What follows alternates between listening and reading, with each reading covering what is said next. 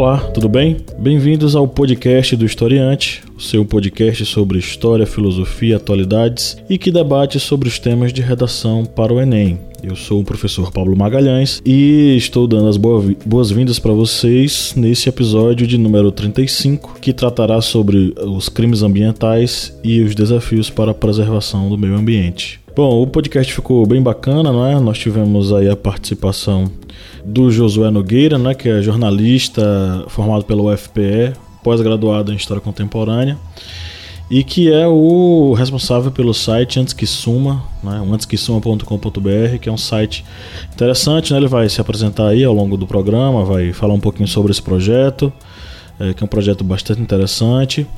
É, e tivemos a participação também do nosso membro querido Márcio Fabiano, que de Recife, né, juntamente com o Josué, participou via Hangout do Google. Bom, é, essa parte inicial aqui vai ser rapidinha, só para falar algumas coisas para vocês, né? Para quem já é da casa já sabe.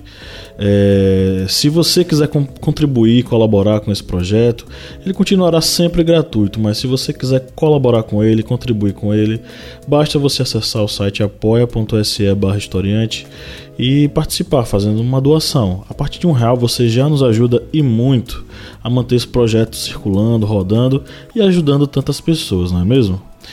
E a partir de quatro reais você participa do nosso grupo secreto, onde nós debatemos mais a fundo os temas dos podcasts, além de veicular material exclusivo sobre história, filosofia, sociologia e atualidades tendo um contato direto com vocês, né? Vocês que são os nossos apoiadores. Então vai lá, acessa o site apoia.se barra historiante, faça parte do nosso grupo secreto, né? E tenha mais contato conosco. Além disso, você pode ser nosso aluno, tá? Nós do Historiante oferecemos alguns cursos que são cursos com certificação acadêmica através do nosso site, o ohistoriante.com.br. E recentemente nós lançamos o nosso curso que é voltado para a ditadura militar. É o curso de ditadura militar, os anos de chumbo no Brasil. E ele está com inscrições abertas. Caso você se interesse, vai lá né, no historiante.com.br na nossa área de cursos. E faça sua inscrição, tá? Os cursos eles estão com um preço interessante, que é o preço, preço de R$ 49,90 e vocês podem parcelar no cartão, enfim, fica à vontade lá, se inscreva, se matricule, enfim. Quem cursa curte muito, né? É o comentário que nós temos. Então vai lá e conheça também nossos cursos. É, o programa está bem bacana, eu vou deixar vocês agora com a galera. Estiveram presentes além de mim o Kleber Roberto, a Lídia Verônica e né, os dois, os dois é, participantes lá do Recife, o Márcio da casa e o Josué, que foi o convidado desse programa de hoje. Uma última informação, é, seguindo aí uma tradição bem recente né, do historiante, nós estamos disponibilizando também uma playlist com algumas canções sobre o tema. Né? Então você que está querendo também referências musicais, artísticas para compor sua redação, é, ao final desse podcast, vá lá na playlist chamada Meio Ambiente ou Historiante, da Lídia Verônica, lá no Spotify. E dei uma escutada aí na seleção que nós fizemos, todas as músicas que falam sobre é, meio ambiente. Então é isso, bom programa, tchau, tchau.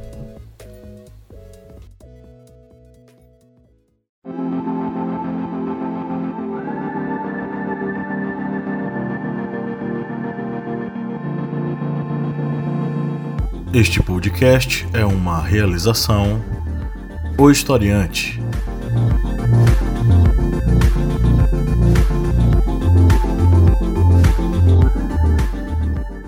Olá, historiantes! Bem-vindos à segunda temporada do nosso podcast, nesse primeiro episódio desse ano maravilhoso de 2019. Estamos aqui, os guerreiros, de volta ao batente, né? A gente demorou um pouquinho para é, é, voltar, mas cada um precisou de seu tempo e de suas férias para voltar energizado para o podcast. É, estamos aqui presentes eu, professor Pablo Magalhães, a Lídia Verônica. Olá. O Kleber Roberto. Viva o sal, viva Cuba e Venezuela. E hoje remotamente participa o aristocrata do historiante, o Márcio Fabiano. Dá um oi, Márcio. Olá, historiantes queridos. Estou de férias, mas estou ligado com vocês. Ok, Márcio, é, você tá com um convidado aí, não é? Sim, nós hoje vamos ter a presença luxuosa e muita informação com o meu querido amigo Josué Nogueira. Ele que é jornalista, tem muita experiência em jornais, tem muita história para contar e é um apaixonado por história. Por isso que ele está aqui do meu lado. Bacana. E aí, Josué, dá um oi pra gente. Boa, boa, boa noite, tudo bom? É, estamos aqui, direto, direto de Recife. É, boa noite, sim.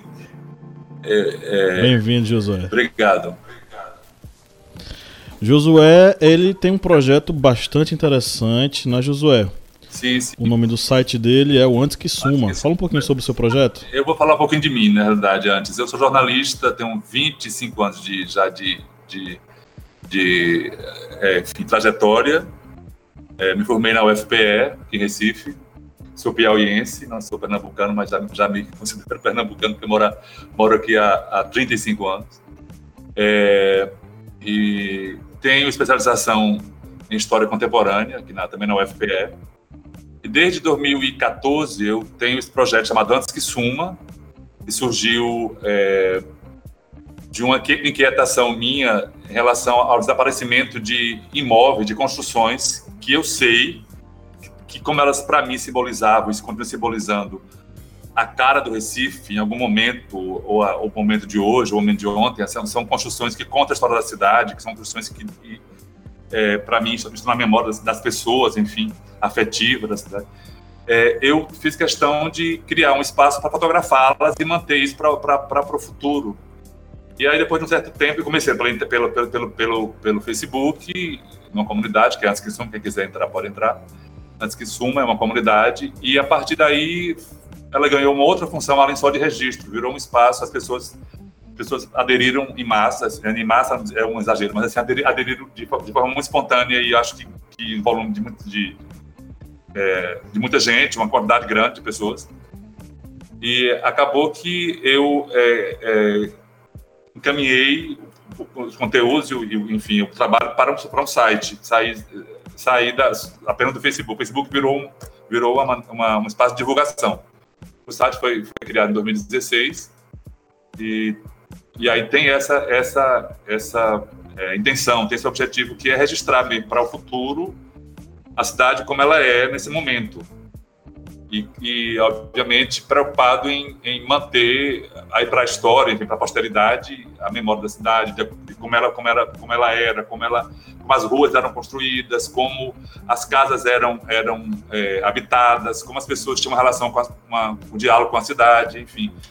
É um contraponto a essa, essa loucura que se, se, se morar em prédio fechado, com 20 andares, 25 andares, com um muro gigantesco, não tem diálogo nenhum com a rua, e, consequentemente, a gente se isola da, da, da, da, da vida urbana, né? As pessoas não, não, não, se relacionam mais como se relacionavam a, a, nos anos 80. Eu cheguei em Recife, Recife era, tinha outro clima de, de, cidade. Hoje em dia tem outro, tem bairros inteiros que estão fechados em si, dentro, dentro, dentro das casas, dentro, dentro dos prédios. Eu, a, o projeto tem essa essa intenção de dizer isso. Minha gente, vamos preservar pelo menos o que tiver de casa ainda, porque casa tem outro tipo de relação com a cidade. As pessoas conseguem morar com, com jardim, com, com muro baixo, conseguem, assim, deveriam conseguir, na realidade. Na realidade, a gente sabe que tem é uma cidade muito violenta, as pessoas se isolam muito também nas casas por isso, mas enfim. Tem vários aspectos da questão, é uma coisa complexa, mas enfim, o site tem essa função de manter, pelo menos fotograficamente, uma memória. Isso. É isso. E o site é o antesquesuma.com.br, né? Antesquesuma. Que também está no Facebook e no Instagram. É, no Facebook, é, Antes que Suma é uma comunidade, pode quem entrar. No, no Instagram, é um desdobramento já do Antes que Suma. Chama-se Só Ver Quem Vai a Pé. Ponto Antes que Suma, para linkar. Só ver quem vai a pé, porque, obviamente, para eu, eu, eu acompanhar para eu ir atrás do conteúdo, enfim, das fotos, enfim, das histórias, eu ando muito a pé em Recife. É uma, uma aventura arriscada, porque Recife é uma cidade que tem várias regiões que as, as calçadas não existem.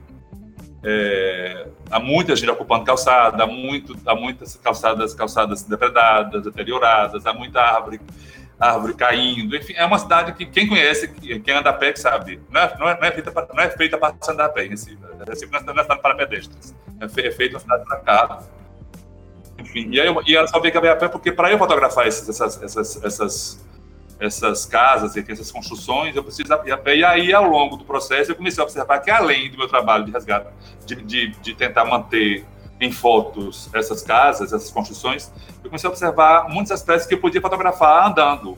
Um buraco numa rua, uma, uma, uma, uma árvore que está caindo, é, uma, uma barraca de, de camelô interessantíssima, produto novo que está aparecendo numa loja que eu vejo exposto. É um monte, assim, quem está na rua é uma, maneira de, de, mostrar que a cidade ela é vista de outro, é, com outros aspectos. Ela, ela é uma outra cidade para quem anda a pé. De fato é. Eu converso com muitas pessoas que andam só andam de carro. Eu, eu, conto uma história que eu passei em algum lugar, a pessoa não dá a mínima ideia do que acontece naquele bairro, daquela rua.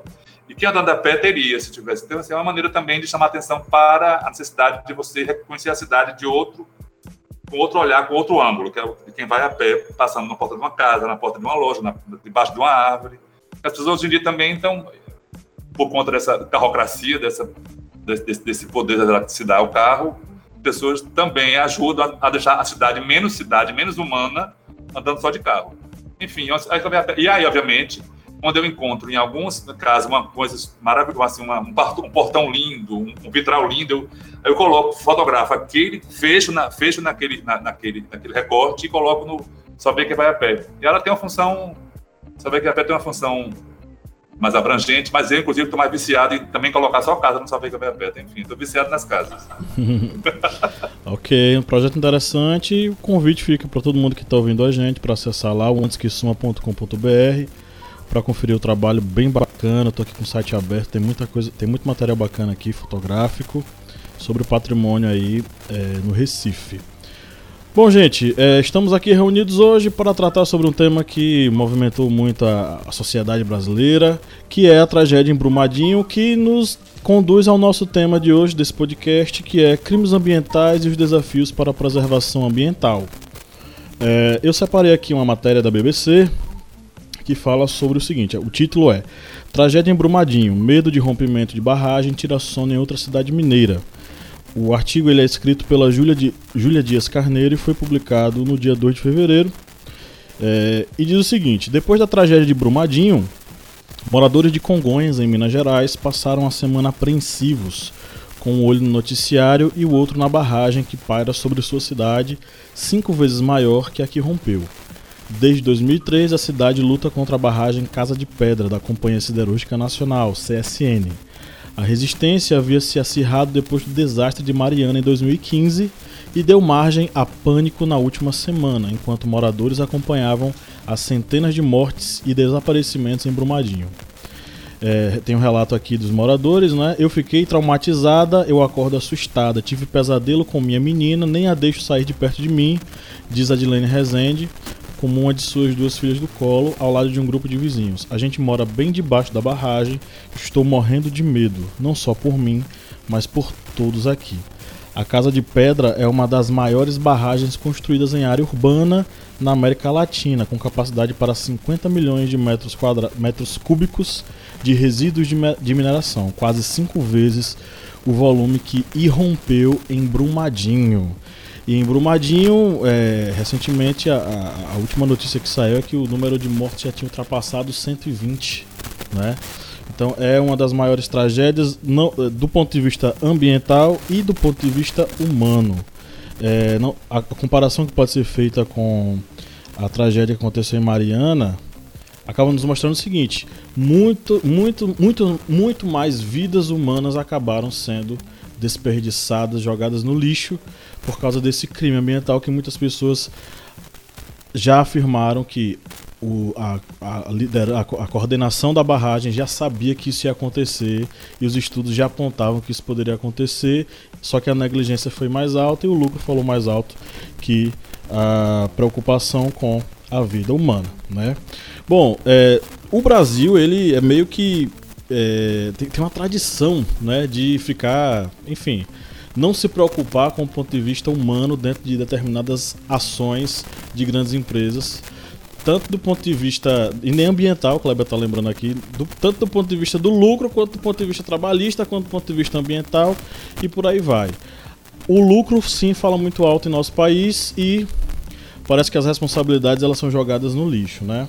Bom, gente, eu queria que vocês se manifestassem, dessem a sua opinião sobre esse trágico evento que aconteceu em Brumadinho.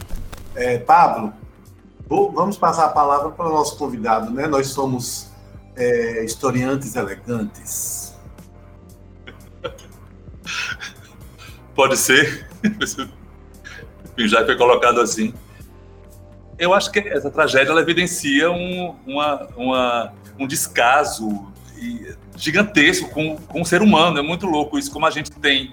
A gente sabe que é um país rico em vários, em, em natureza, por baixo do, da, da, no, no subsolo, com minério, com água, em água. Mas essa, essa, essa despreocupação com o ser humano, de você colocar, que você já, já, já se posicionou, de, de, de, se colocar o lucro acima de tudo, não importando com os riscos, claros, é, reais, é muito, é muito sórdido, é muito.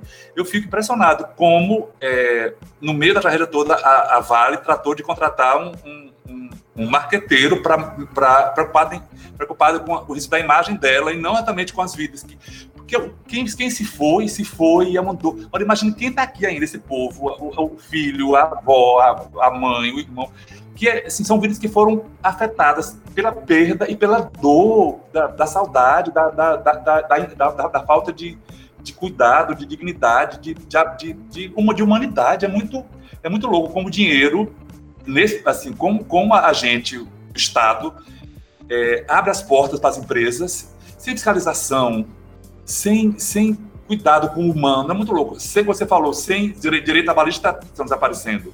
Mas direito à vida a você se manter vivo. É, é, é uma. Para mim, é o fundo do poço. Assim, é, para mim, é um genocídio que aconteceu. Eu acho que é um crime mesmo, é, é com, com, com, culpados, com, com provas reais de negligência. Então, assim, eu. Inclusive, eu não consigo ler muito, nem ficar vendo muito, porque me dói tanto. Parece que é um parente meu, em vários aspectos, mas isso me dói muito. Eu não consigo ver uma mãe ou um pai, que eu vi outro dia um pai está esperando achar o corpo do filho. Eu não consigo. Para mim, isso é tão é tão desumano, é tão dolorido, parece que é parente meu, eu fico, eu, eu adoeço. Então, assim, eu, eu, eu, tento, é uma covardia, mas eu não consigo, é tão cruel, eu só fico querendo dar um murro na cara de alguém, sabe? Eu, fico, eu não sei o que fazer, eu fico, eu fico, eu fico um bicho, é, é, é, muito complicado.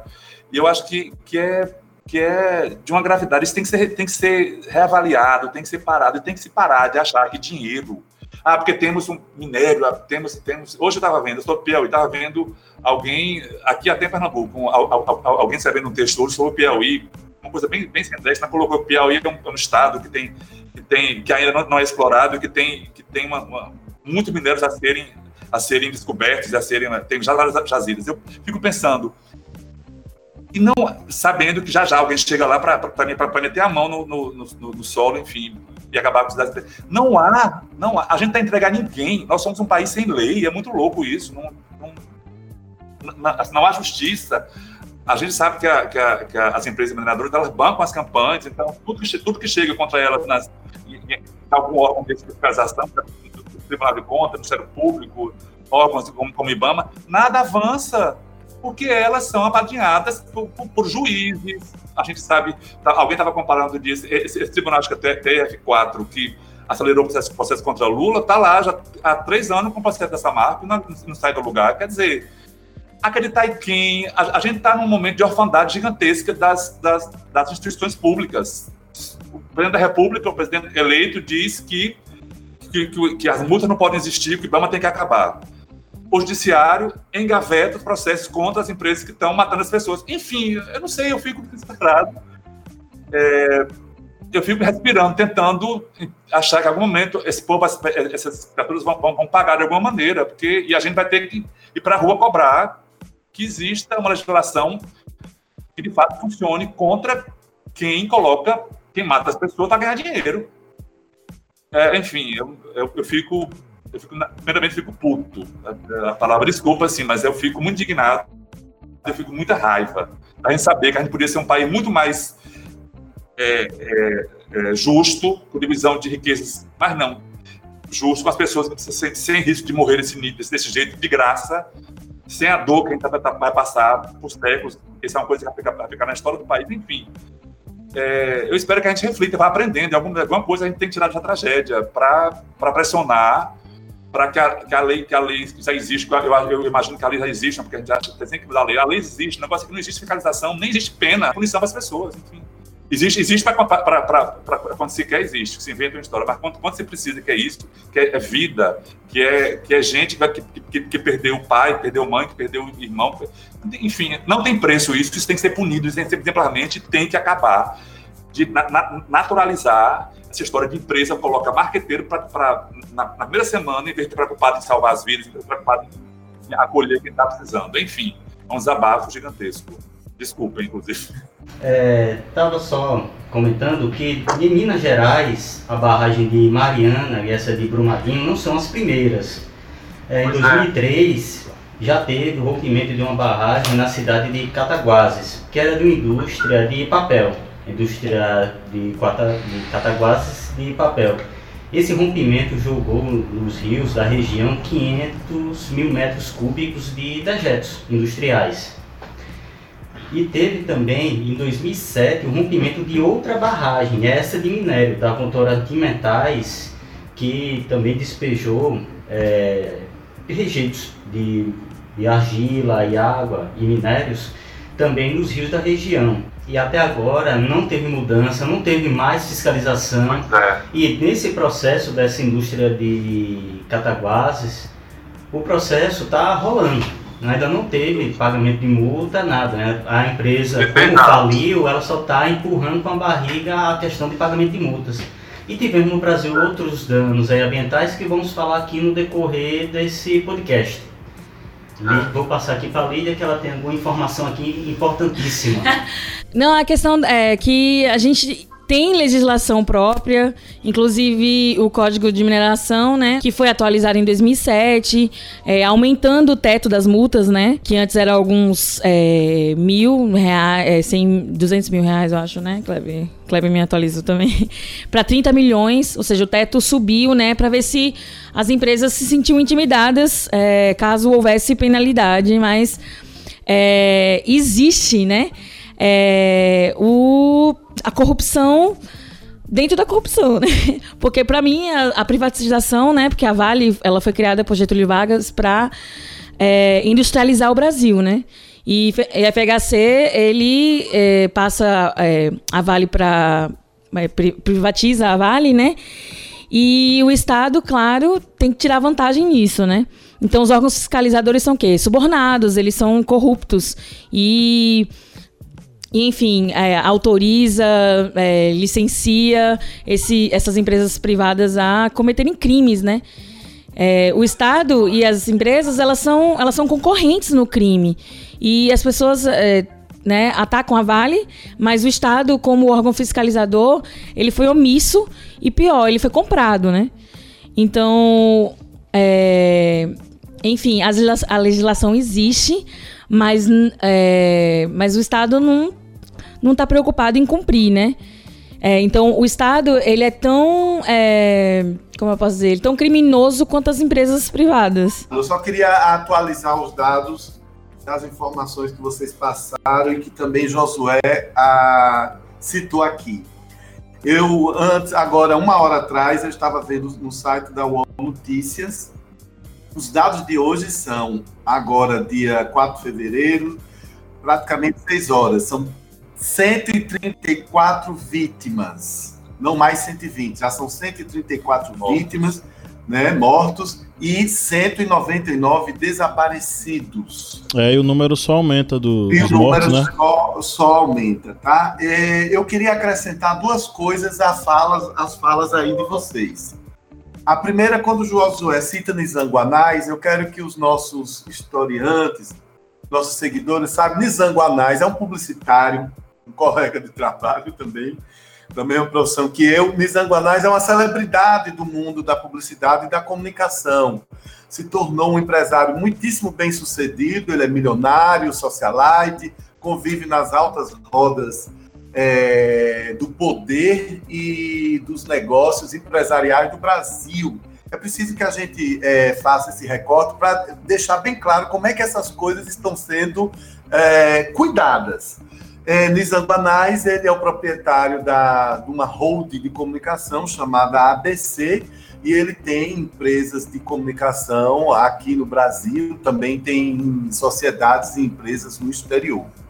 Quando a Vale contratou Nizanguanais, ela contratou Nizanguanais há mais ou menos uma semana, porque as ações da Vale tinham caído, tinham perdido de o valor de 360 bilhões para 60 bilhões. Certamente eles se desesperaram com tudo isso e contrataram o Nizam, que é um grande especialista em gestão de crise em comunicação. A questão é reflexão para os nossos historiantes, exatamente isso que Josué citou. Contrata logo uma pessoa para administrar a imagem e não cuida de salvar, não cuida dessas vítimas, não cuida dessas famílias. O que é que tem sido feito para apoio psicológico? Essas pessoas, no mínimo, como Josué bem lembrou, estão precisando de um abraço. Que é o que elas perderam é, familiares, amigos, elas estão com as vidas destruídas, vão ter que recomeçar. Sim, sim. Esse é um ponto para, para reflexão. O outro ponto que eu quero é, trazer, é, meus queridos historiantes e colegas, é também matéria hoje no UOL Notícias, a matéria da Ana Carolina Amaral. Ela traz uma, uma matéria muito interessante e que deve ser levada em consideração ela diz uh, nessa matéria que duas startups, duas empresas de tecnologias do Rio de Janeiro, ofereceram à Vale do Rio Doce sistemas bem modernos de monitoramento de barragem. A mineradora recusou, certo? E nessa matéria ela descreve como foi a apresentação desses sistemas modernos de barragem, certo? Mas, Márcio, Oi. o próprio IBAMA o Ibama é, alertou não só, né, Brumadinho, mas Três Marias, que também está aí, né, perigando acontecer a mesma coisa, e várias outras. Foram todos alertados sobre o risco, mas, é, é, enfim, é, subornaram os, os, órgãos fiscalizadores com as licenças, os alvarás e tudo mais, a fiscalização, e foi deixando rolar. Ou seja, eles estavam eles conscientes do risco. Entendeu? Não precisava de uma tecnologia assim. Parece que era uma coisa assim muito visível, muito óbvia. Mas eles ignoraram porque o que vale é o que entra, né? Não o que sai. Exatamente. E você foi, foi legal você ter dito isso, líder, porque o que a, a grande imprensa está mostrando é que essa forma como a barragem foi feita, o processo, né? A metodologia, bom, eu não sou engenheiro, não sei explicar bem, já é, um, já é uma coisa obsoleta que não está sendo feita mais é, agora atualmente. Mas eu queria voltar a essa, a essa matéria da Ana Carolina Moral, Amaral, porque ela disse que uma dessas startups procurou a Vale entre 2016 e 2018, apresentou a, a, ao pessoal de tecnologia, à diretoria de tecnologia, e a Vale recusou por questão de dinheiro. Quer dizer, recusa o, o, o, o dinheiro para poder comprar um sistema mais moderno, mas não não mede um tostão, né? Não, não conta centavos quando vai contratar uma, um grande profissional de comunicação para cuidar da imagem. O que vocês, o que a gente precisa analisar é o seguinte: existe, isso é uma crônica de uma morte anunciada. Crônica de uma morte anunciada é um, dos, é exatamente, é um dos títulos do livro do grande Gabriel Garcia Marques. Josué está aqui dizendo do meu lado, é crônica de um genocídio anunciado. A gente está tão é, anestesiado por essa orfandade, como disse aqui meu amigo Josué, essa orfandade das instituições, que a gente lê o número 134 vítimas e não se toca. 134 vítimas são muitas pessoas, são muitas famílias. É com vocês. Ah, com certeza. E só para fazer um comparativo, é, desastres ambientais, nesse caso crime ambiental, aqui no Brasil tende a ficar intocado, né? Ninguém mexe mais. Primeiro porque mexe com interesses econômicos de empresas que são fundamentais para o desenvolvimento do Brasil. E também é, essas mesmas empresas elas têm um pezinho no Congresso porque elas financiam parlamentares e eles, obviamente, não vão votar contra a, essa determinada empresa. Só para citar um caso muito similar, é, aconteceu nos Estados Unidos o, o, um crime ambiental, né, que foi aquela explosão da foi um vazamento de petróleo no Golfo do México em 2010. E esse vazamento, né, que, que foi um dos piores desastres ambienta ambientais da história dos Estados Unidos, já custou de 2010 para cá 65 bilhões de dólares para a empresa. Ou seja, 238 bilhões de reais para essa empresa lá nos Estados Unidos. E a conta só aumenta. Porque o, essa empresa, a BP, né? Ela ainda está sofrendo as, as, os processos, né? E muito desse, muito desse dinheiro ainda vai ser cobrado na, na, na justiça. E assim, as, as instituições norte-americanas, elas assim, elas não passaram a mão na cabeça da empresa, não. Você é a responsável por esse vazamento, você vai pagar por esse vazamento e vai ser caro. Então lá, é, é, essa questão ela tá meio que não, não tem muito o que discutir. Tem que cobrar e ponto, né? Inclusive as, as leis lá fora, elas são tão. É, elas são. Elas são criadas e seguidas à risca e elas atingem também o grupo econômico, não é só não é só a empresa, porque aqui no Brasil o que acontece é que as empresas abrem falência, o grupo econômico vai se, se, dividindo, abrindo outros grupos econômicos e outras empresas com a mesma finalidade, nomes diferentes, CNPJ, enfim, toda essa máfia que rola, né? Fica parecendo que a preço. Eu tenho impressão, eu realmente não posso afirmar, mas acho que tenho impressão que a tabela de preço dentro, dentro das instituições, tanto que as fiscalizam quanto as que julgam, por exemplo. Um processo eventual, a gente sabe que existe processos de outros crimes desses, você citou já algum de Cataguases, por que não andam? Por que, assim, por que, que, por que, que a justiça emperra, ignora? O que é que falta para que, de fato, chegue ao fim do processo e se puna exemplarmente? Eu não sei. Gente... Porque, porque existe, existe grupos econômicos com, com com, é, com forte lobby né, nos, dentro é, do parlamento. É, então... é tudo amarrado para beneficiar o empresário e aplaudi-lo diante da. Consequentemente, o parlamentar. Né? Continue né? matando, continue explorando, explorando e pondo em risco a, a, o meio ambiente. Tanto de animal que foi morto nessa tragédia, de árvore que foi morta, de rio que vai morrer, que está morrendo, enfim. É uma coisa gigantesca, não só para a economia, mas para o país, do ponto de vista ambiental. Então, assim, eu, eu realmente é, quando eu falo de orfandade, eu, é porque eu, fui repórter de política durante 16 anos, de política dentro, acompanhando é, é, Câmara do Recife, Assembleia Legislativa, os tribunais, os TCEs, campanha eleitoral, enfim. É um, jogo que não é só, do, só é, jogado dentro da, das casas legislativas, dentro, dentro dos palácios. Os empresários são parceiros nessa nessa, nessa falta de seriedade, nessa, nessa, nesse cinismo, que é um cinismo. Eles sabem, sabem que, que, que há riscos, tudo, assim, tudo é muito, muito claro que há, que há um, um cinismo, há uma, uma para mim é uma coisa meio, meio perversa, tipo assim, como temos na mão os juízes, os, os políticos, não interessa mais nada. Então, assim, ficamos nós olhando isso. Eu não sei, eu, eu, eu, acho que, que a gente deu errado, eu não sei, eu fico achando que, que, que, a, coisa, que a coisa não tem muita saída. Mas, mas só voltando aqui o que o que Márcio falou sobre as start, startups que ofereceram a tecnologia e tudo mais. O Greenpeace fez um, um, um, uma manifestação em março de 2018 no Senado, inclu inclusive, né, o presidente da, da Câmara era quem, né? Como é o nome dele? O lindo que foi votado aqui. Rodrigo Maia. Ah. Pois é. 2018, Enfim, né? é...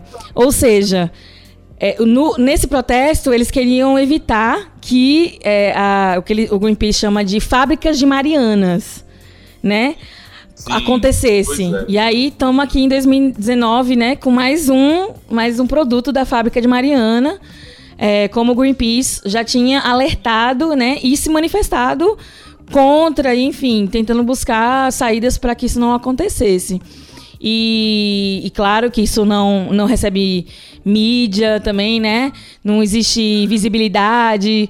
É, principalmente o Greenpeace, né? É, é, um grupo, enfim, enorme, né? Com grande expressividade mundial, mas pouco com pouca visibilidade do Brasil, né? Por que será? Enfim, é, é talvez o, o, o, eles estavam rejeitando né, essa tecnologia para que não fosse comprovado que é, é, a, a, situação é muito mais grave do que aparentemente eles achavam que era. Né? Ah, é? Então tá.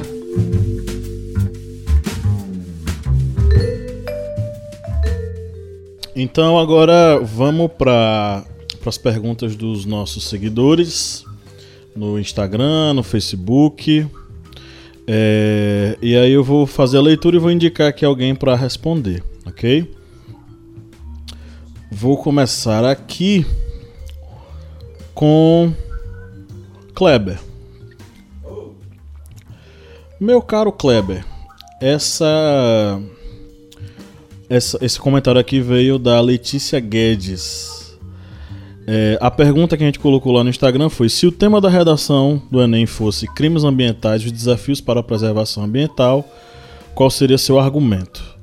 Aí a Letícia Guedes falou o seguinte: primeiro eu falaria sobre a desvalorização do ambiente, dando ênfase ao agronegócio, e depois comentaria sobre, as, sobre a ganância do homem capitalista, que está cada vez mais alta e que, sem perceber, ele acaba prejudicando a si e as futuras gerações.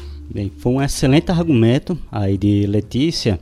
E essa questão também da agricultura é uma questão muito grave. Porque quando nós falamos em crimes ambientais no Brasil, sempre lembramos agora recentemente o caso de Mariana e Brumadinho agora porque são mais recentes e teve todo esse impacto. Mas os é, problemas ambientais no Brasil, eles vêm a abarcar tanto questão industrial, como pecuária, como a própria mineração e agricultura.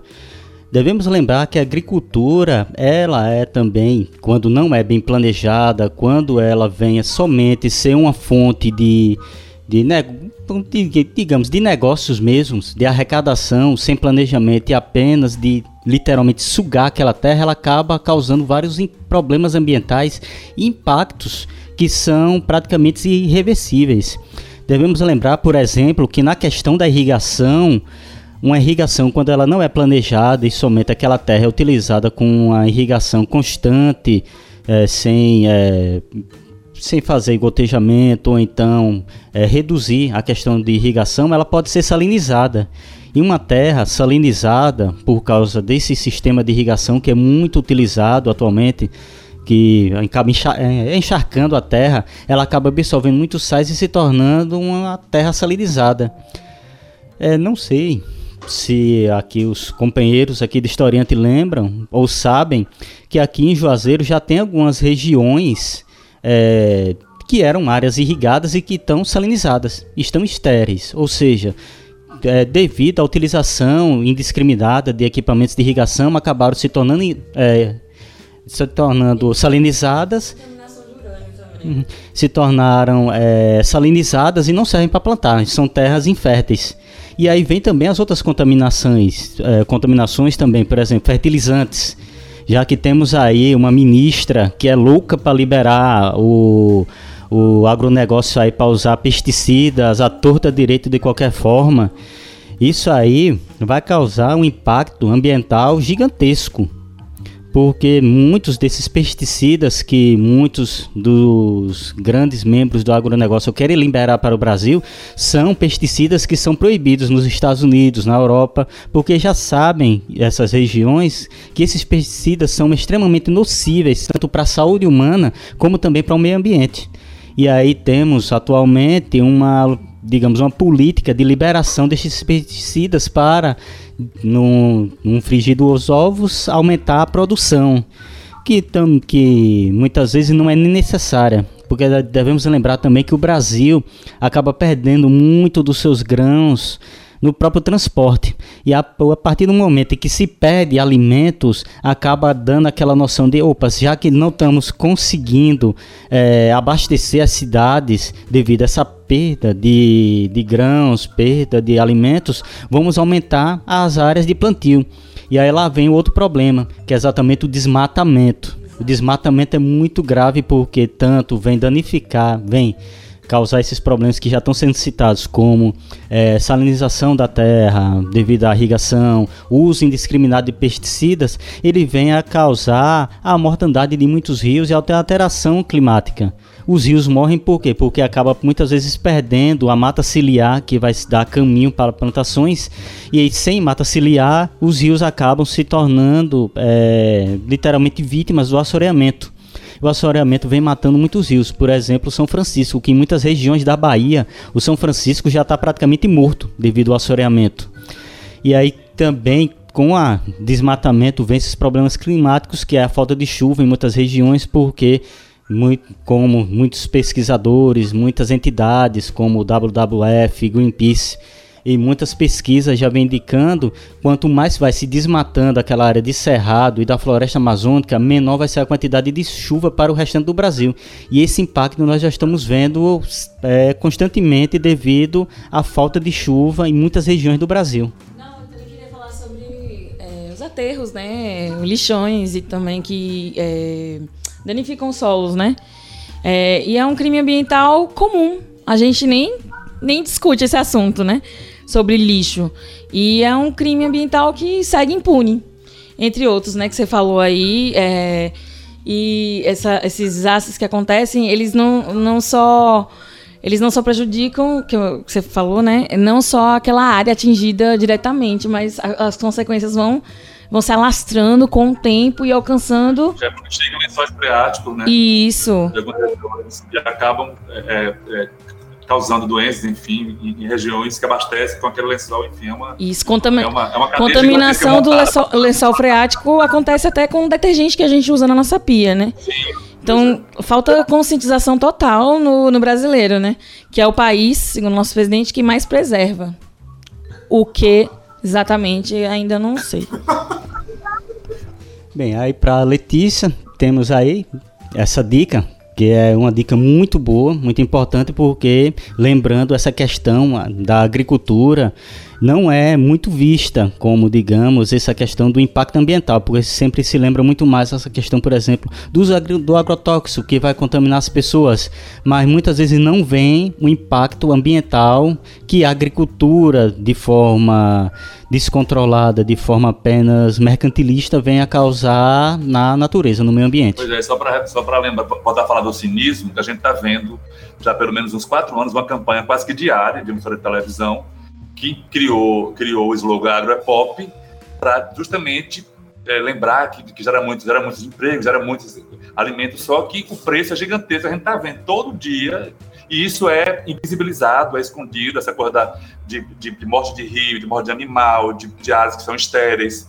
Eu me lembro, eu, eu, quero, eu quero só ressaltar em relação aos rios, por exemplo, o Oeste Baiano é uma área é, é muito, muito tomada por a, por a produção de soja e de grãos, onde se usa mecanização, mas também se usa muito agrotóxico e morte, e, e, e que já causaram muito morte de rios. Eu me lembro que há, uns 15 anos, o Zé Raimundo, que é um repórter da TV Globo daí, de Salvador, da, de Salvador, da Bahia, ele já, já, percorreu várias nascentes ali de Correntina, de São Desidério, de municípios é, tomados pela, pela, pela soja, pelos grãos, que já, já perderam muito tempo seus rios. E são rios que nem correm para São Francisco, correm para a bacia do Amazonas que corre para o Goiás, que vão para o Tocantins, enfim, que, que, já é outra já é outra coisa que está tá começando a, a, ser comprometida por conta dessa, desse descaso, desse cinismo, que tudo é pop, tudo é maravilhoso, a bancada ruralista tratada como ponto importante para o país, enfim, a gente, é, é tudo feito para, infelizmente, para só ficar bom para quem está produzindo e para quem precisa comer, tomar água, ter o rio, para o peixe, para o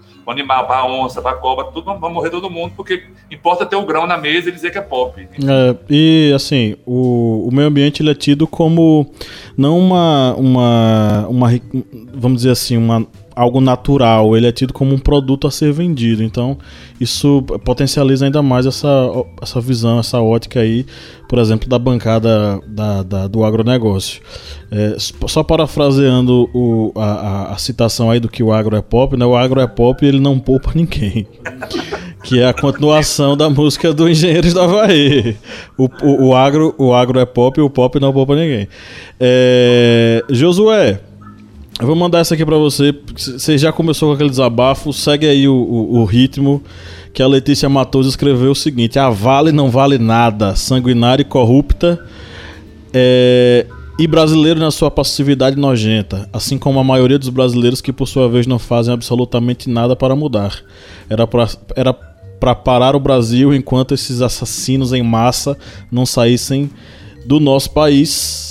E aí, qual o seu comentário? Mas eu concordo e acho que de fato a gente é um povo passivo. Eu não sei que, que traço cultural de onde que vem essa passividade, se é a falta de educação, falta de entendimento, se é esse momento que todo mundo que já vem desde 2013, todo mundo, todo mundo com muita opinião e com pouca ação, e todo mundo querendo fazer com que sua opinião seja, seja melhor do que a outra, enfim.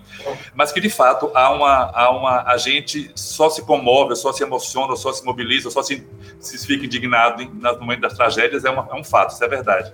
A gente fica falando, inclusive falando agora, e, e daqui a pouco vem outro assunto, vem o carnaval, vem São João, a gente vai, não sei.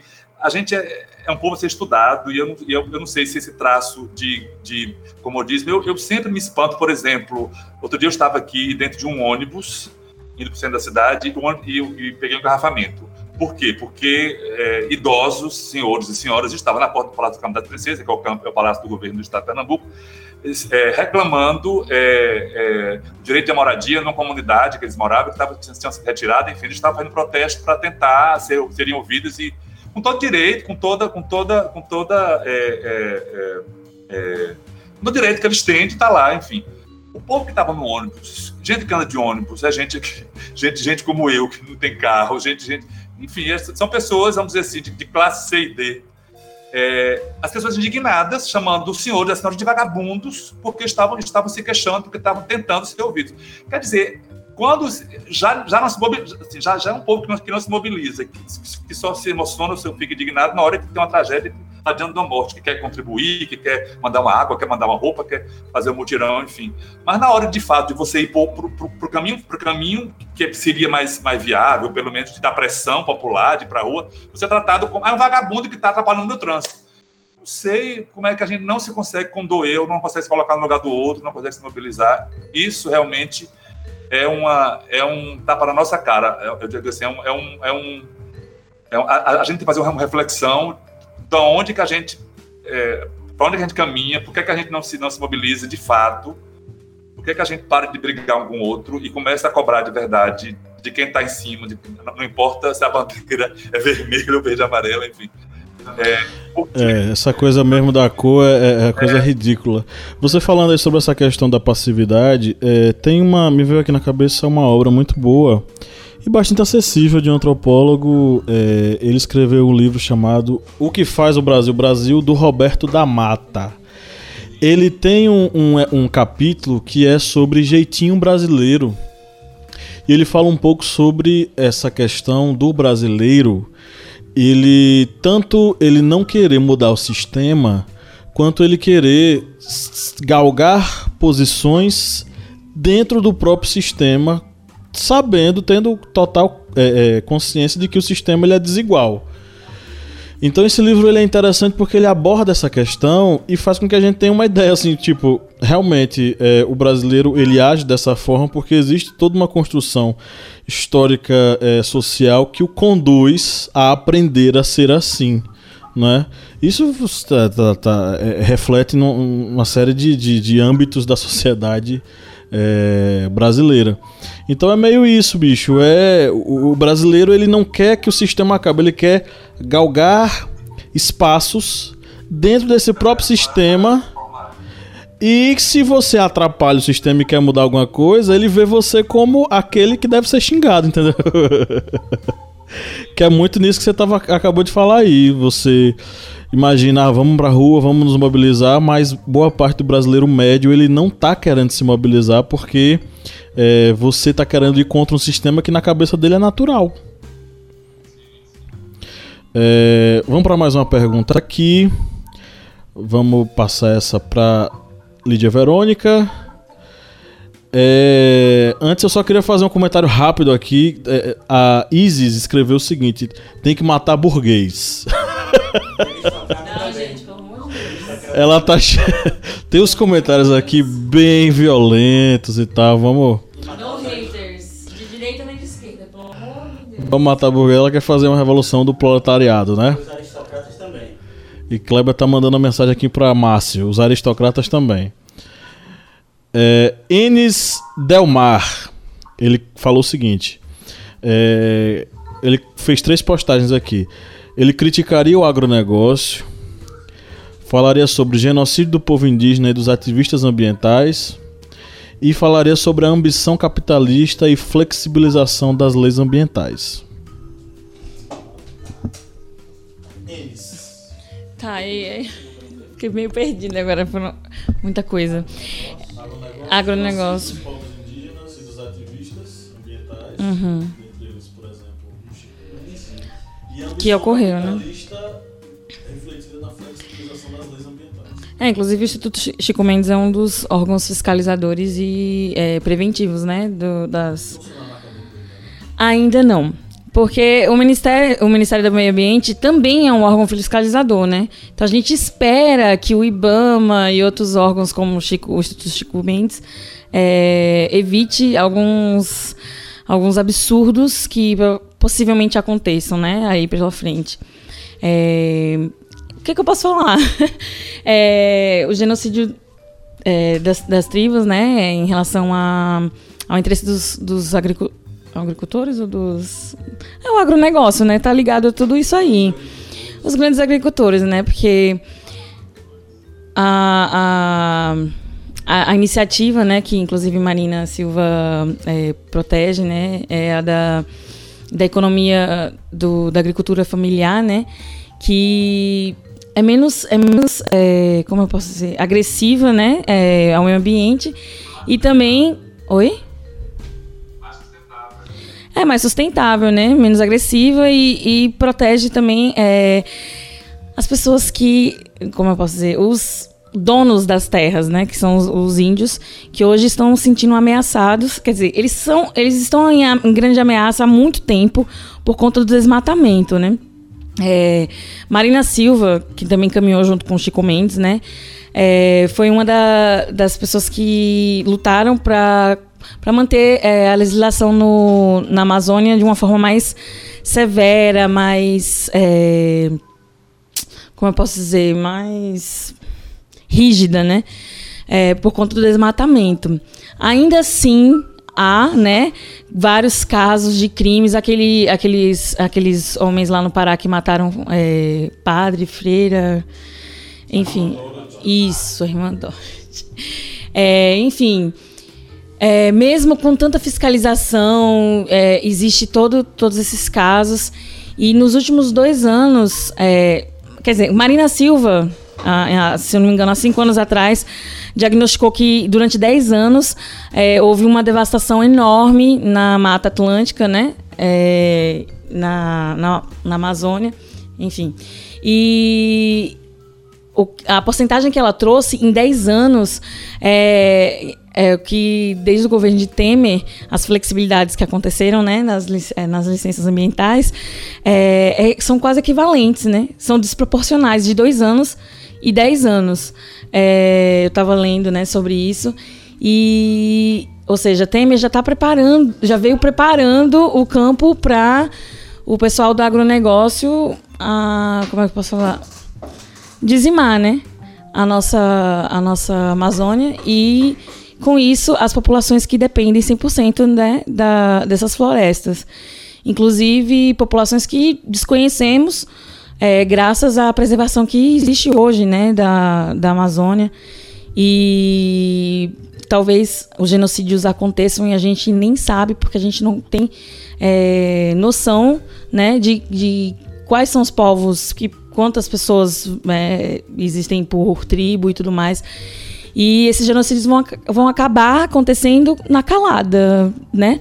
A população vai ficar sem saber é, que é, os primeiros povos, né, os donos dessa terra, vão ficar sem ela. Enfim, é, o que, que eu ia falar? É porque é muita coisa que ele falou aí, eu fiquei perdida, porque tudo, tudo dá para linkar, né? O agronegócio com o genocídio e, e a flexibilização das leis, que é realmente o ponto-chave para tudo isso acontecer, né? Enfim, tudo tudo é um absurdo, é é, sem, é surreal. É, apesar e esse novo governo ele não vê, não não vislumbra isso, né? O, novo o novo como eu posso falar de Itamaraty, presidente de Itamaraty? O chanceler de Itamaraty é aquela tia nossa que acredita que é, leite com manga mata, né? Então assim ele tem, ele participa daquela, daquela teoria da conspiração mundial, ele acredita nisso, então ele acha que o como eu posso dizer, é como é o nome daquilo, gente? Não, é, ele também acredita nisso, né? Mas não, ele ele acredita que o Efeito estufa, gente, como é o nome disso? Aquecimento global. Ele acredita que o aquecimento global faz parte de uma teoria da conspiração mundial e, enfim, ele não sente na pele os efeitos que está acontecendo, meu Deus, que pessoa maravilhosa, né? Faz parte do, do, do plano para tornar tudo criminoso, assim, tudo, tudo é, uma, uma fantasia para os crimes acontecerem. Quer dizer, quanto mais fantasiar, dizer que nada disso acontece, fica mais fácil de tirar o índio da terra, dizer que de, de, de, de, matar, enfim, é, é, uma, é uma coisa muito bem feita. Sim, é, é, é, ele divulgar essa teoria e, enfim, ele colocar a opinião própria, né, em relação a, a, a fatos, é, é, o que mais me preocupa, me perturba nesse novo governo, é que todos eles têm uma teoria da conspiração, né? Nada é, é mais, nada é como realmente é. Existe sempre uma coisa por trás, é, enfim. É, é história com as falas absurdas, Lídia. Só interromper um pouquinho. Não sei se você viu hoje uma, uma, uma diretora no departamento, eu não sei exatamente, mas, mas, mas, mas ligado aos índios. Eu não sei, deve, deve trabalhar com a Damares. Damares ficou, assumiu a FUNAI, né? Essa mulher disse hoje, eu não sei o nome dela, que é muito nome novo, ela disse hoje que os índios não foram os primeiros habitantes do Brasil. Eu, eu não sei quem está falando dos índios. Quem foi? Ela disse hoje isso, quer dizer, começa, começa a desconstruir a, a, colocar nas pessoas que vivem vive brigando a favor desse povo, desse, desse, dessa galera, dizer, tá vendo, os índios não, não chegaram, não estavam aqui antes, então não tem sentido os índios serem os donos das terras. Tudo é feito. Mesmo que eles não, não sejam os primeiros povos, eles, tá, eles estavam aqui antes da gente, né? Então acho que. Antes, exatamente. É, é, é, uma loucura, é uma loucura. Todo esse governo é, é, é, uma mistura do tio do pavê com a tia do, do leite com manga.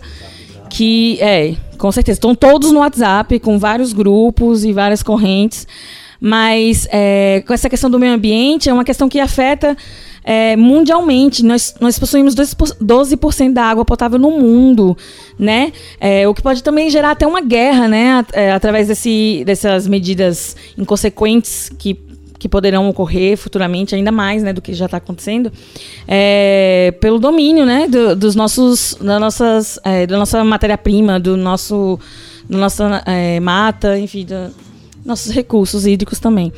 É, e o desmatamento da, da Amazônia ele vai afetar o mundo inteiro né? Se Mariana afetou gente em Minas Gerais, até a Bahia, que até hoje que, que não chegou nem lama dentro de casa, mas a, afetou é, as águas, né? Enfim. É, imagine o desmatamento de uma, da mata mais importante do mundo, né? Porque nossa preservação, é, apesar de tanto desmatamento, enfim, é uma das maiores que tem, né? E é muito preocupante. Então, agronegócio, é, essa questão do, do genocídio e a flexibilização de leis, eles estão completamente um ligados ao outro. Um favorece o outro que pratica o crime, enfim, vai, vai dizimando grupos e terras e, enfim, a sobrevivência humana de uma forma não só é, no Brasil, mas mundial. Ok, vamos para a próxima pergunta aqui. É, Márcio, para você. É a Elaine, Elaine Santos. Ela diz o seguinte: é, falaria sobre a corrupção e o capitalismo dentro do cenário brasileiro, que sempre parece estar em primeiro lugar. Também falaria do quanto as nossas riquezas naturais estão sendo agressivamente devastadas. Falaria dos indígenas que continuam perdendo seus direitos em pleno século XXI. É só absurdo. Elaine, você está certíssima. Acrescente aí, Elaine, uma coisa uh, que está acontecendo uh, já algumas, alguns movimentos sociais fora do Brasil, que é você pode começar a pesquisar isso, que é essa nova relação é, com a natureza. Algumas pessoas, às vezes as notícias são tão ruins, tão ruins, massacram tanto a gente que a gente fica meio que sem esperança, sem notícias boas. Mas assim, movimentos uh, começando na Alemanha, em, na Califórnia, uh, o movimento Slow Food uh, na cidade de São Francisco. Eh, a Alemanha tem feito bastante pesquisas em tecnologias alternativas. E, e nós precisamos entender que há sim uma solução para isso para uma solução para esse desenvolvimento aliado à preservação ambiental. Mas essa solução, Elaine, você tocou no ponto certo toca numa questão: é preciso acabar com a ambição completamente desregrada. Mas uma ambição completamente desregrada passa pelo entendimento de que o outro também sou eu. E aí já é uma questão filosófica, já é uma questão humanitária, já é uma questão, eu diria até religiosa, espiritual, no sentido de que todos nós estamos conectados. Quando um, um pai enterra um filho em Brumadinho, eu sinto essa dor, Josué sente essa dor, porque as, nós sabemos que essas águas percorrem até nós. E quero lhe dizer uma boa notícia, Laine. Vou aqui adiantar uma, uma coisa que eu iria falar depois. É, eu recebi hoje um WhatsApp do pessoal, dos professores da UNEB. Vai se iniciar um movimento aí em Juazeiro, tomara que logo imediatamente. E Pablo e Kleber e Lídia, assim que tiver isso garantido certo, eu passo para vocês postarem, um movimento de pessoas para se preparar para a chegada dessa lama aqui no Rio São Francisco, de nós começarmos a, a, a nos preparar para isso. Acho que a solução, Elaine, é simplesmente nós é, desenvolvermos a tecnologia para o nosso bem. A solução passa pela reflexão do que é ser humano nos dias de hoje, desse cuidado com as águas. E digo uma coisa, viu, meus queridos e minha querida, a natureza, eu já falei isso ah, em algum momento no, no, nesse podcast, a natureza é quem manda. Ela respondeu. Nós estamos maltratando, ela já tirou 134 vítimas, certo? Ela responde. Pois é, Tudo e ao longo bem. da história, uh, nós estamos testando a natureza em vários momentos, principalmente do fato de que nós estamos extraindo de uma forma tão absurda e tão violenta que a gente não está se preocupando com o que vai acontecer. Se bem que os últimos governos brasileiros, né, tirando esse agora, eles, é, ao longo de décadas, eles se comprometeram a determinadas ações de preservação ambiental e de é, reutilização de determinados recursos para que a gente não sofresse tanto com os impactos da atividade de mineração, atividade de extração de combustíveis fósseis, enfim. Só que parece que o governo agora ele está querendo destruir tudo aquilo que já havia sido firmado para causar uma espécie de tentativa de criar a ideia de que essa coisa de preservação ambiental é correr de gente de esquerda. Não é preciso fazer isso porque os recursos são infinitos. E vamos, é, é, é, enfim, parar com a, a fiscalização xiita de determinados é, órgãos ambientais. Gente, isso é um completo absurdo. E você que está nos ouvindo, querido aluno, por favor, não cometa esse mesmo erro quando for fazer a sua redação e se manifestar em determinadas questões. Não, só ia fazer uma comparação aqui, essa questão, né, do, das consequências. É, a China, né, ela é um, ela, hoje existem estudos que que comprovam, relacionam, né, a questão do, da esterilidade masculina à poluição, né, e e imagine o que futuramente é, esses, essas águas contaminadas podem é, proporcionar para a gente, né? Exatamente, Lídia. Eu queria só reforçar isso, porque é exatamente isso.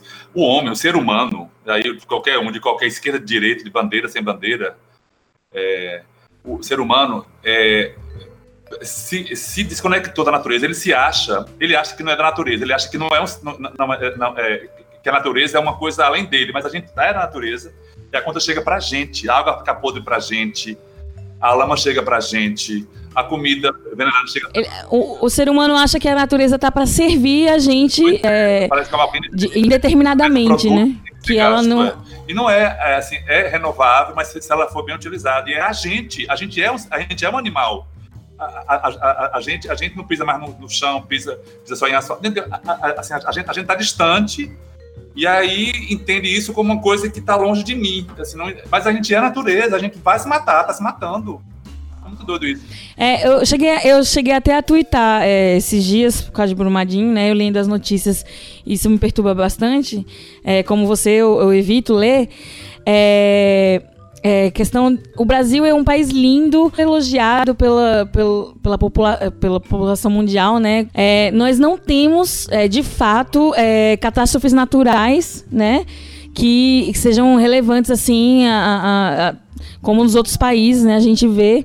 E eu acho que a catástrofe natural que- a- do Brasil é o brasileiro, né? É, ser humano do brasileiro. brasileiro.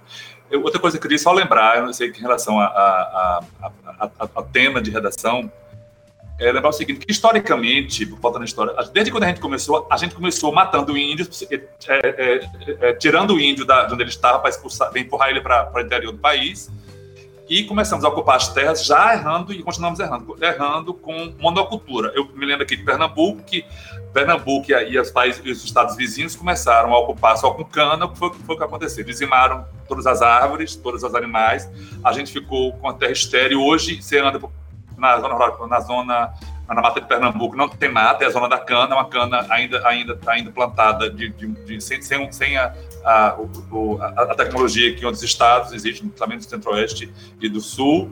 É, e assim, é um exemplo muito claro que o ser humano, desde quando chegou aqui, só explora, explora, sem se preocupar com a renovação, sem se preocupar com o ser humano que já morava, sem se preocupar com o ser humano. Quer o dinheiro para, para os senhores de engenhos, que hoje em dia são os senhores dos, da Vale, são os senhores do Planalto, quer dizer, continua, continua o mesmo formato de, de sociedade. A gente repete 2000, em 2019 o que, éramos em 1500.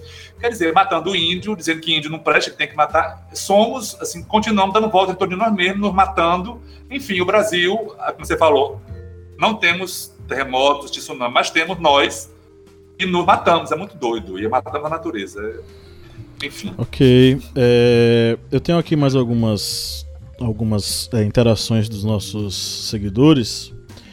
É, uma delas é a Thaís Maíra, ou Mayra, não sei, Thaís Maíra.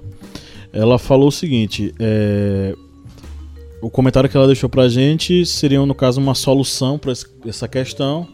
Alinhar novas tecnologias menos nocivas ao meio ambiente a fim de manter a sua preservação.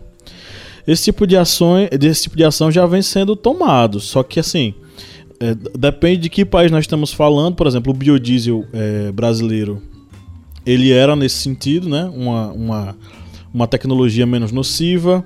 Você vai ter a, o etanol, que também era uma, uma, uma- um combustível é, menos nocivo, é, mais engajado com essa questão da preservação ambiental, não é?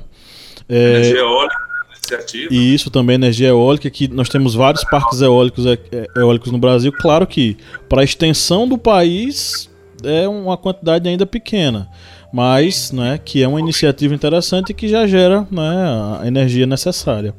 E além disso, nós temos agora o desenvolvimento dos carros elétricos, né, que é, prometem, na, questão de uma década aí, tá rodando na- na- na- em boa parte das cidades no mundo e poluir quase zero não é, é, em relação à emissão de gases. Então a gente já tem esse tipo de iniciativa, só que isso depende de interesse de investidores e da, da- do grande mercado. Né? Então estamos à mercê, não deixamos de ficar à mercê do mercado nesse sentido.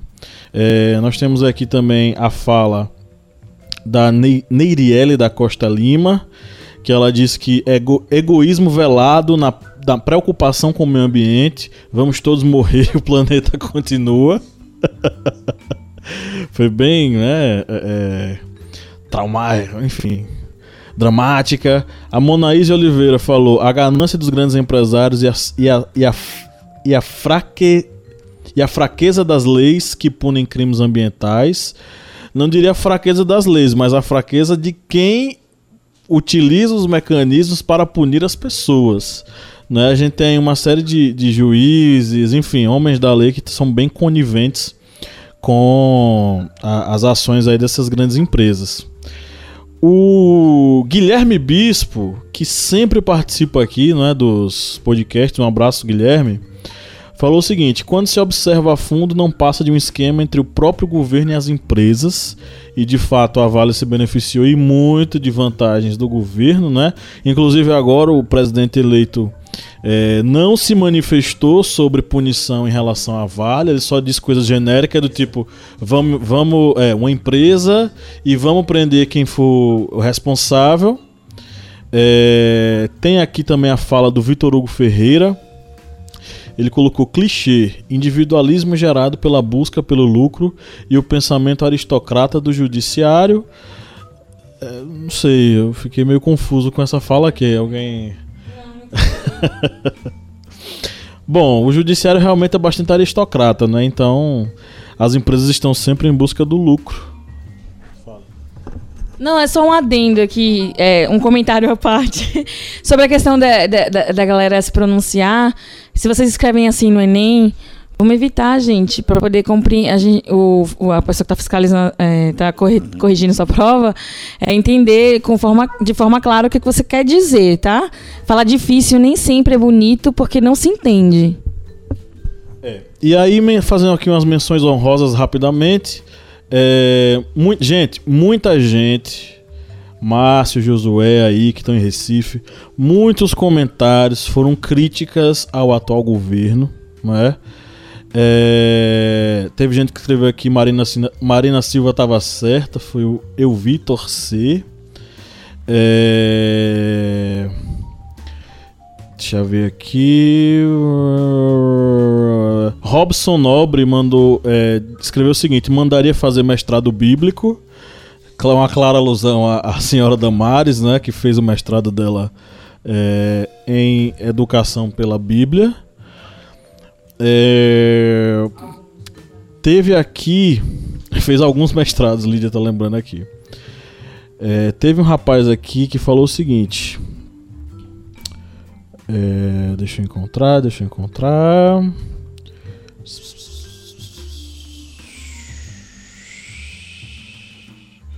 Meu Deus, na hora que a gente procura, não acha, né?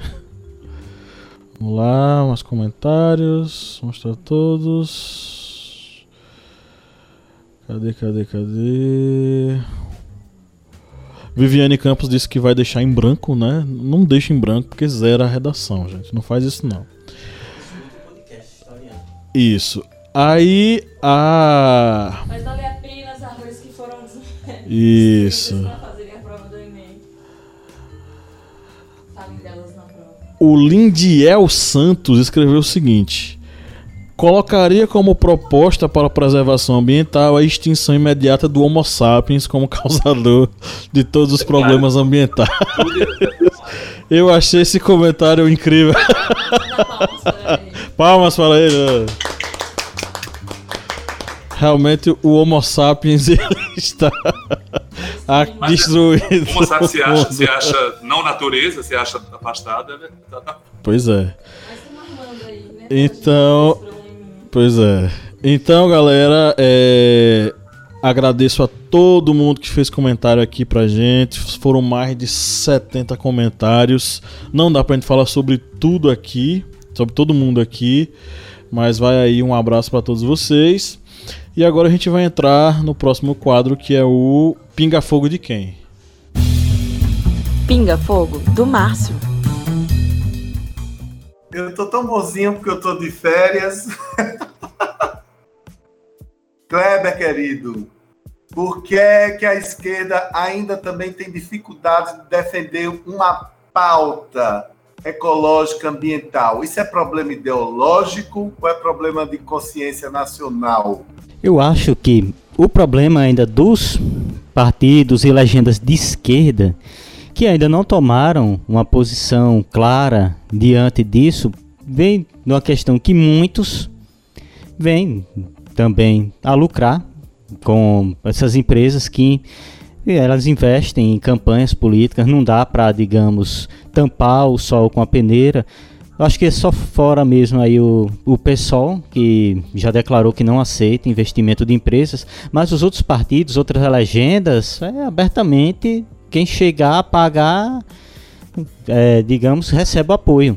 Infelizmente, isso acaba refletindo na atual, digamos, política de, de proteção ambiental já que infelizmente muitas dessas empresas elas são espertas, elas não vão, digamos, apoiar somente o político da direita ou o político da esquerda, não, eles fazem, digamos, o jogo duplo. Eu apoio ele e ele, eu apoio, a, digamos, a direita e a esquerda.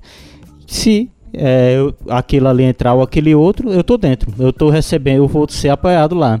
E isso, infelizmente, vem com aquela questão de que quando esses políticos estão lá, eles muitas vezes fazem vistas grossas para aprovação de leis que sejam mais, é, digamos, mais, é, mais, é, digamos, agressivas contra essas pessoas que acabam é, causando esses danos ambientais. E essas empresas elas acabam tendo esse lobby muito importante, muito pesado na política nacional. José quer fazer um comentário? É, não, é só, só endossando isso mesmo. Acho que, que historicamente, acho que de, de, de qualquer lado que, que, que é, é, do poder, a gente, é, gente sendo cooptada, ou gente, ou gente sendo bancada por, em campanhas, é, é isso mesmo. Não há uma, eu acho que há uma, uma dificuldade de se montar essa agenda de verdade, uma, uma agenda de, de clara e, é, e corajosa, porque há interesses que permeiam todos esses partidos pessoal que você falou é exceção. Também que tem uma exceção, pelo menos, para a gente, gente ter alguma esperança. É, mas é tudo muito feio, tudo, tudo é muito amarrado. Desde quando, desde quando inauguramos o Brasil, é muito, muito, muita tudo, muita falta de preocupação com amanhã. Eu muito rápido, 500 anos já acabamos com tudo. Pois é. E, e, principalmente essa mistura entre interesse político e meio ambiente, e principalmente a junção entre é, interesses do meio ambiente com interesses do agronegócio, só tem um destino, gente, é dar errado. Né? Então, esse, esse é o destino de quando a gente faz esse tipo de coisa. Pinga fogo pro Márcio. Meu querido aristocrata de origem é, francesa oui. no Nordeste brasileiro, Márcio. Bonsoir! É, Márcio, é, nós aí já tivemos muitas, é, digamos, problemas ambientais no Brasil. Isso aí está ao longo da história. Vem Serra Pelada com questão daquela retirada de ouro, aí vem o Mercúrio depois, Cubatão que virou Vale da Morte devido à poluição. É, vê também a questão do vazamento de petróleo, do, do, se não me engano, foi um petroleiro na Baía do Guanabara, que causou também danos ambientais esse rompimento, rompimento dessas barragens em Minas Gerais. Isso aí em vários anos e no decorrer, digamos, dos últimos 30 anos da história do Brasil.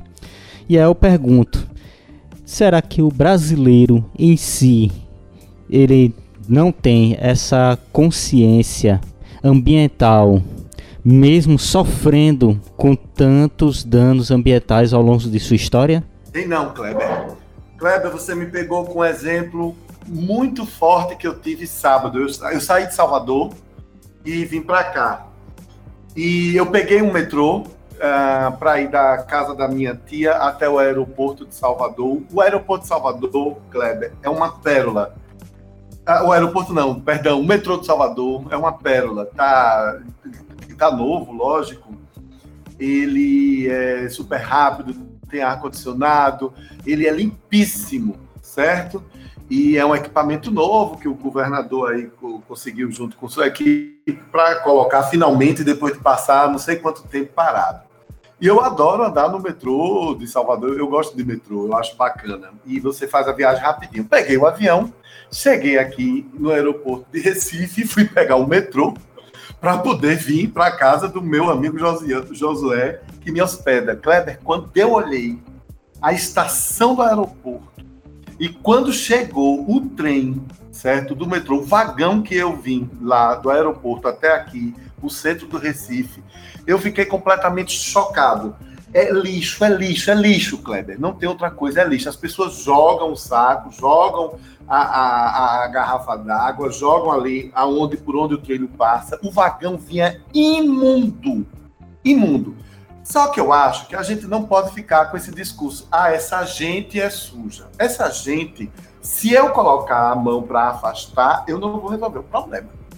Essa gente, em algum momento, não foi educada, não foi preparada, claro, precisa ser alertada sobre isso, porque nós precisamos ter essa consciência de que, como é, Josué aqui falou, né? O homem é distante da natureza. Isso não existe. A gente come o que vem da terra, a gente bebe a água, a gente sofre as consequências desse calorzão que que está aí, teve, teve hoje aí em Juazeiro, justamente por causa dessas coisas. Então, nós precisamos aumentar essa consciência, sim. É, Lídia tocou num, num, detalhe que eu achei muito singular, a, a presença realmente muito, é, muito fraca do Greenpeace no Brasil, Greenpeace no mundo todo é mais atuante, mas justamente, é claro que o Brasil tem é, é, esse, é, esse território imenso, é muito mais complexo você cuidar dessas questões. Mas, bom, eu sou um otimista por natureza. Nós temos, Kleber, como professor, você tem que tocar isso em algum momento em sala de aula. Eu também, como professor, tenho que tocar em sala de aula. Uh, eu sempre falo nas minhas aulas na pós-graduação, eu sempre falo sobre uh, o Comitê da Bacia Hidrográfica São Francisco. A gente precisa alertar, a gente precisa dizer, a gente precisa falar com, com, com o vizinho. E, e não tem consciência, não, Kleber. Vai ter que começar. É tuas, são seus filhos, minhas sobrinhas a gente é que vai convencê-los para, quem sabe, a gente poder reverter esse quadro, como disse Josué, de 500 anos de maus tratos e que está se acabando tão rápido porque a gente maltrata tanto. É, não adianta a pessoa vir cobrar consciência ambiental de uma empresa e essa mesma pessoa querer cortar a árvore em frente de sua casa porque as folhas sujam a calçada e quando sai de casa joga o lixo num terreno baldio. Exatamente, exatamente. A gente já discutiu isso, né, Cleber? A, a revolução também é individual. Sim, Sim é, e, e a Constituição também ela faz esse incentivo que a população também preserve. É, que você falou aí essa questão e eu estava lembrando que ah, eu tinha um pé de árvore na porta da minha casa que destruiu a calçada inteira. Então a Compesa, né, o órgão é, que abastece água na minha cidade, pediu que a gente a gente demo, é, tirasse a árvore dali, porque estava acabando com a encanação, né, não só da gente como, quanto dos vizinhos. A gente tirou a árvore, né, e plantamos mais duas árvores na porta de casa num canteiro mais adequado, enfim, para poder crescer legal. E daí a vizinha veio reclamar que a gente gostava muito de um pau de árvore. Num calor que é de Petrolina. É, as pessoas reclamando porque a, a árvore é, vai sujar a rua. Como se a, a rua fosse limpa, muito bonita, e as folhas no chão iam deixar a rua feia. Que no caso, para mim, elas embelezam, né? Folha é sujeira, né? Que loucura. Eu vi isso. É, e enfim, é, sombra, né? Arborização, deixa a cidade mais, mais é, arejada, mais bonita. Mas as pessoas não têm essa conscientização.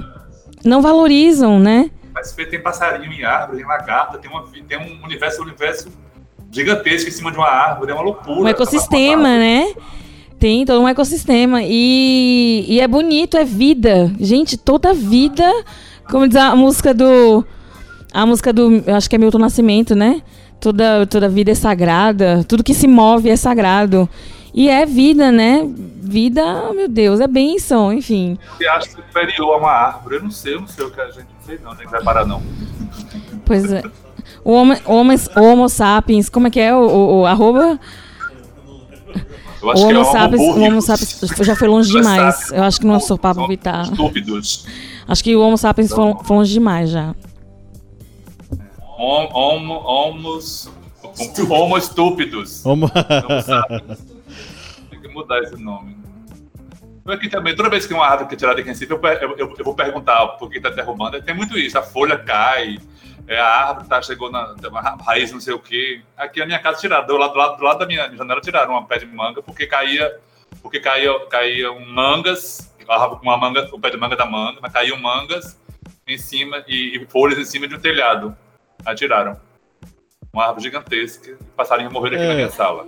É, é- e é uma prática urbana de muitas prefeituras é, derrubarem árvores pra, enfim, fazer ampliação de rua, fazer, enfim. Eu tenho a impressão que aqui em Recife, especificamente, é, o contrato que, a prefeitura tem com a, a empresa que faz, ela, ela- a empresa ganha por derrubada de árvore e poda de árvore. Eles podam diariamente as árvores todas. Onde, onde tem uma árvore maiorzinha, vai podar, então derrubar. Eu já eu cheguei a essa conclusão que é isso. Já mandei denúncia para vereador, mas não conseguem chegar. No... É muito esquisito. O que tem de árvore derrubada diariamente é muito doido. É porque é mais econômico destruir a natureza do que simplesmente tirar o poste de on- de onde está e reorganizar a fiação, né? Pra poder deixar espaço livre para a árvore crescer, enfim, que podassem diariamente, né, Pra que não atrapalhassem a fiação. Mas é, em Recife, realmente, principalmente ali no centro, tem muita árvore antiga, né? E, enfim, elas vão destruindo calçada e vão passando pelos postes. E, mas eu acho que é uma área que, é, inclusive, é mais arejada na cidade, Ainda né? é. Mas, que mas as pessoas não pensam isso. É muito mais barato arrancar a árvore do que reestruturar a, cuidar de a- árvores doentes, não cuidam, a- derrubam logo. é isso, da questão da, da infraestrutura da rua, né? uma loucura. A gente, a gente tá sempre, sempre indo pro caminho errado, eu não sei. Não, não se reflete tanto. Ok, vamos para mais um quadro do podcast. São as frases. Só os fortes sabem.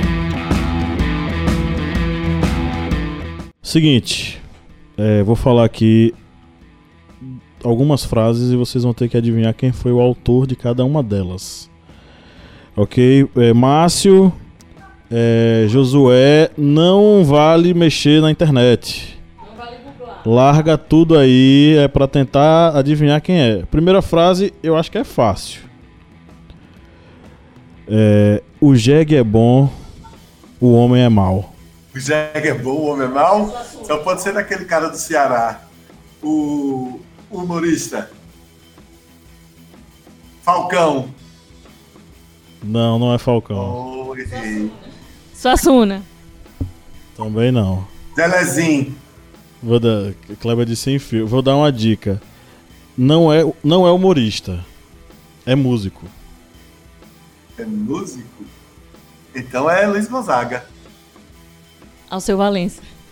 Não, Márcio. Luiz Gonzaga. Luiz Gonzaga! Cerveja Heineken de garrafa na próxima quando eu tiver aí, tá? E gelada. Próxima frase. O custo do cuidado é sempre menor que o custo do reparo. Eu queria falar Isso não sei não. Melhor prevenir do que remediar, em outras palavras. Como é? Melhor Josué? prevenir do que remediar, em outras palavras. É. Quem foi o autor? Não sei quem é o autor, não. O custo do cuidado é sempre menor que o custo do reparo. Será se, é- será se é algum gestor sensato, algum ex- ex-político que conseguiu ter algum alumbramento e teve essa. É um. Não é Dalai Lama, não. Outro. Vou dar uma dica. É, Gandhi. é um, não é Gandhi, é um político. Político? Não é brasileiro. Cristóvão Buarque. Cristóvão, Cristóvão Buarque. Eu chutei o Roosevelt. Não é não. É, Sabe Roosevelt. quem Franklin. Abra, é, Fra- Meu é? Deus. É, Paulo. Como é o nome dele? Abraham Lincoln. Fala, Posso Márcio. É aquele vice-presidente ligado à a, a, a ecologia, um vice. Aquele branco. Al, Vice-presidente. Al Gore? Al Gore. Não, Márcio, não é. Ei, Ah, deixa eu errar. Vou dar mais uma dica, vou dar mais uma dica. Mas é sobre, não é sobre natureza, né? É mulher. Marina Silva. Marina Silva. Marina Silva. Clever e Lídia falaram ao mesmo tempo aqui. Marina Silva. Poxa. Não, não pode ser É Marina não importa, bichinho. E agora a última frase. Essa aqui vai fazer parte de um sorteio que o Historiante vai fazer de um livro que nós recebemos da editora M Books. É um livro de memórias, é, chama-se Lembranças da Guerra, da Im, Im, Irmgard Ruppel. Lídia, é, o nome dela é alemão, eu não sei falar essa primeira parte aqui. Engarrupa. Ingard Ruppel. Ela, depois de muitos anos, ela acabou falando sobre, um pouquinho sobre a experiência dela na Alemanha nazista. Ela não era judia, é uma perspectiva de uma moça de uma família aristocrata alemã que ia contra os ideais de Hitler, né? Ela conta um pouco da história de como ela foi presa, o pai dela também, enfim. Bom, é, a pessoa que quiser ganhar esse livro, gente, da M Books, vai ter que adivinhar quem falou essa frase aqui. Não quero flores no meu enterro, pois sei que vão arrancá-las da floresta. Chico Mendes. Eu vou cortar o que Lídia acabou de falar, né? Porque. Mas Lídia acertou, é Chico Mendes. Eu sou fã de Chico Mendes. Um leitor. Ah, tá. Chico Mendes. Chico Mendes. Pronto. Acabamos a nossa, nossa sessão quiz. E aí, quem quiser participar do sorteio, vai lá na nossa postagem amanhã e comenta quem é o autor da frase que nós falamos aqui no podcast para o sorteio. Então vai ter que ouvir o podcast para poder participar. Tem que ouvir o podcast, aí vai lá, comenta, curte a foto e comenta quem é o autor do da frase que nós falamos aqui no podcast. E agora nós é, tem que seguir, obviamente. E agora vamos para as nossas indicações. Dicas culturais.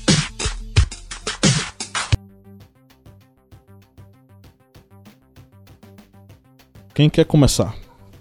Eu. Posso começar? Fala.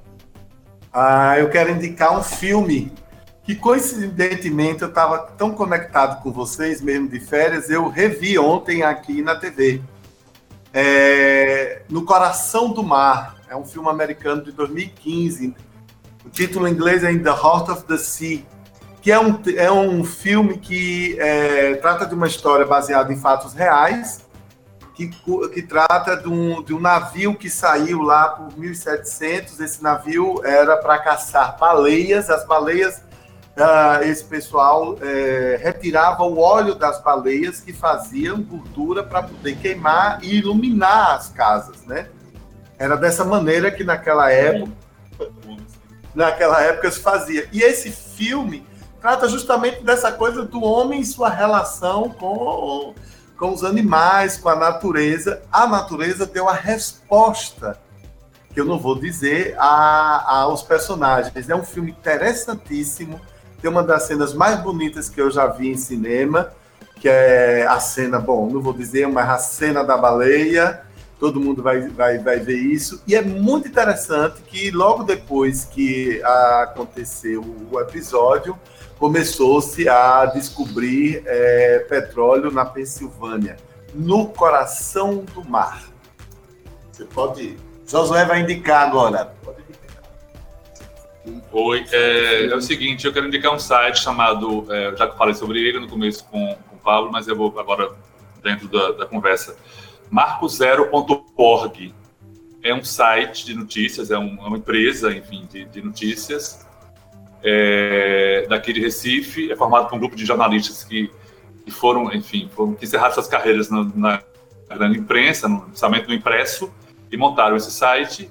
E é uma alternativa à imprensa oficial, à imprensa é, que tem relações que a gente sabe muito parecidas com político, enfim, com as empresas, mas é, que não são, que são relações comuns de jornalismo, mas que, que deixam o jornalismo muito amarrado em alguns momentos. Um jornalismo mais independente, de resistência, com pautas é, com pautas que são negligenciadas nos grandes jornais e que vale a pena dar uma olhada. É marcozero.org. Inclusive, o marcozero.org está em parceria. Estamos começando a construir uma parceria, é, marcozero.org, com, com o Antes Que Suma, que é o, o, site que eu edito e criei e edito, que é justamente uma, uma, uma matéria, um conteúdo sobre o desaparecimento de construções históricas de Recife nesse período de, de, de 2015 para cá, quando o meu, meu projeto começou a andar. E eu queria só, só dizer uma frase para encerrar minha participação. Está aqui como se fosse do Greenpeace a frase. Chama, é o seguinte: somente quando for cortada a última árvore, poluído o último rio, pescado o último peixe, é que o homem vai perceber que não pode comer dinheiro. A minha indicação, eu já indiquei outras vezes, eu acho. Inclusive tem uma sessão cult falando sobre isso.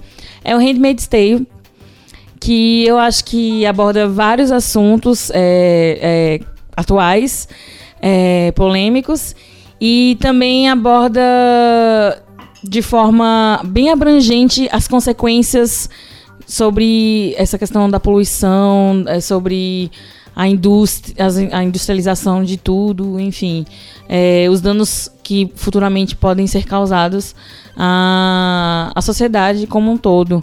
Enfim, as, as consequências são drásticas e incontáveis. É, Handmaid's Tale. E a outra é uma matéria que eu achei, que eu li, né, para poder é, dar uma estudada aqui antes de passar para vocês algumas informações, que é da revista ecológico.com.br. Vai lá, pesquisa os maiores crimes ambientais do Brasil. É como se fosse uma série. É, vai, vai falar sobre a questão do, da, da mineração de ouro é, em Minas Gerais, vai falar sobre Belo Monte e também vai falar sobre crimes ambientais do cotidiano, como o lixo, como a morte no campo e outros crimes que acontecem e passando desapercebidos e, e impunes. É, revistaecológico.com.br, eu acho que eu, Pablo né, pode disponibilizar no historiante aí o, o link também, né, para poder vocês lerem algum é, essa série de, de matérias sobre os crimes ambientais que no Brasil. Bem, as minhas indicações são duas. Uma das indicações é um documentário, documentário que até está disponível na íntegra no YouTube. É um documentário Memórias Rompidas, a tragédia de Mariana. Esse documentário, ele vai vai ter entrevistas e vai narrar o acidente que ocorreu em Mariana. E outra indicação não é filme, não é série, não é livro, é a música é a música que sempre quando tem esses problemas que vem afetar trabalhadores, eu sempre lembro dessa música, que é a música Construção, de Chico Buarque. Essa música aí, é, digamos, é o reflexo das empresas, da mentalidade das empresas com relação ao seu trabalhador. O trabalhador que ao morrer, ele não tem, digamos, nenhuma visibilidade. É só um ser humano atrapalhando o público.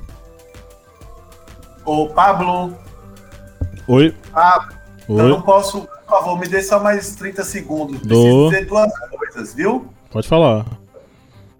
Pronto. Acabei de receber pela, pelo zap é, um texto muito interessante pedindo que as pessoas comecem a não dizer a tragédia de Mariana e a tragédia de Brumadinho para não estigmatizar essas cidades. É para dizer a tragédia ou o crime, Crime da Vale. o crime da Samarco, o crime da Vale. Crime. Acho isso muito significativo. E a outra coisa é o jornalista espanhol, colunista do jornal É o País, que se chama Juan Arias, sugeriu a entrega do Prêmio Nobel da Paz para os bombeiros que, estão, que estão atuando em Brumadinho. Ele escreveu esse artigo na sexta-feira, dia 1 de fevereiro, e já está repercutindo na web. Pronto, sua indicação, querido. Ok.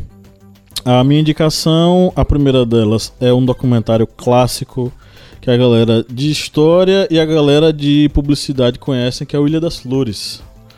Que é um clássico, clássico aí da. da enfim, que, que tá ligado à, à questão de, do, do caminho que o alimento faz desde sua produção até o descarte, lá na Ilha das Flores. É, tem um outro documentário que é o Trashed, para onde vai o nosso lixo, né? Que também mostra esse caminho do, do- da produção desse lixo e para onde vai esse lixo descartado que a gente imagina que jogou no lixo, botou no, no, no saco, pronto, acabou, não tem mais que se preocupar, mas tem que se preocupar sim. É, ao final desse episódio, quando você terminar de escutar, dá uma conferida na nossa playlist, que Lídia vai me dizer o nome da playlist agora. O nome da playlist é Meio Ambiente e o Historiante, que tem várias músicas, não é você que está se preparando para você, você que está se preparando para fazer a redação do Enem, está querendo referências interessantes, tem muita música bacana que vai ser inserida nessa playlist, né? E aí termina esse episódio, liga a playlist, começa a escutar e curte bastante para você ter mais referências para citar. Parte desses cantores e músicas aqui sobre o meio ambiente aconteceram coincidentemente ou não, é, foram produzidos é, na época da ditadura. Sei lá, só queria lembrar disso. Ok, pessoal, então é isso. É, queria agradecer ao Josué pela sua presença aqui nessa noite bacana, nesse papo que foi bastante interessante sobre como preservar o meio ambiente, né? A gente agradece bastante, Josué. Valeu, eu, eu é, é, também agradeço e só fazendo um adendo, na realidade eu sou, sou curioso de, de, qualquer tema desse também. Assim, não tenho conhecimento técnico nenhum, mas enfim, espero que tenha podido dar com alguma contribuição. Ah, claro, foi muito bacana. E o convite está estendido para próximos podcasts, próximos temas, a gente convidá-lo novamente para participar, ok? Tá, valeu, um abraço a todo mundo. Valeu. E um, um valeu para todos os historiantes, foi muito bom estar aqui de volta com vocês. Primeiro episódio desse ano 2019, que promete ser um ano bastante complicado, cheio de coisa para falar. Será que vai ter Enem? Será que vai ter Mac? Ninguém sabe. É, só concluindo esse podcast, é, concluir com a frase de um radialista de Petrolina, radialista até que já faleceu, Carlos Augusto, que ele sempre terminava o seu programa com essa seguinte frase: A natureza não sabe se defender, mas sabe se vingar. E é o que nós estamos vendo. Verdade, verdadeira. Morro de medo da natureza, respeito muito. então é isso, galera. Vamos dar um tchauzinho coletivo. Tchau! Tchau, tchau, tchau. Ei, Pablo, tira uma foto de vocês aí, manda para mim para eu mostrar para Jota como é, tá? De vocês aí com a estrutura. Pablo, qual é a música, Pablo? Vamos tirar uma coletiva aqui, uma foto coletiva.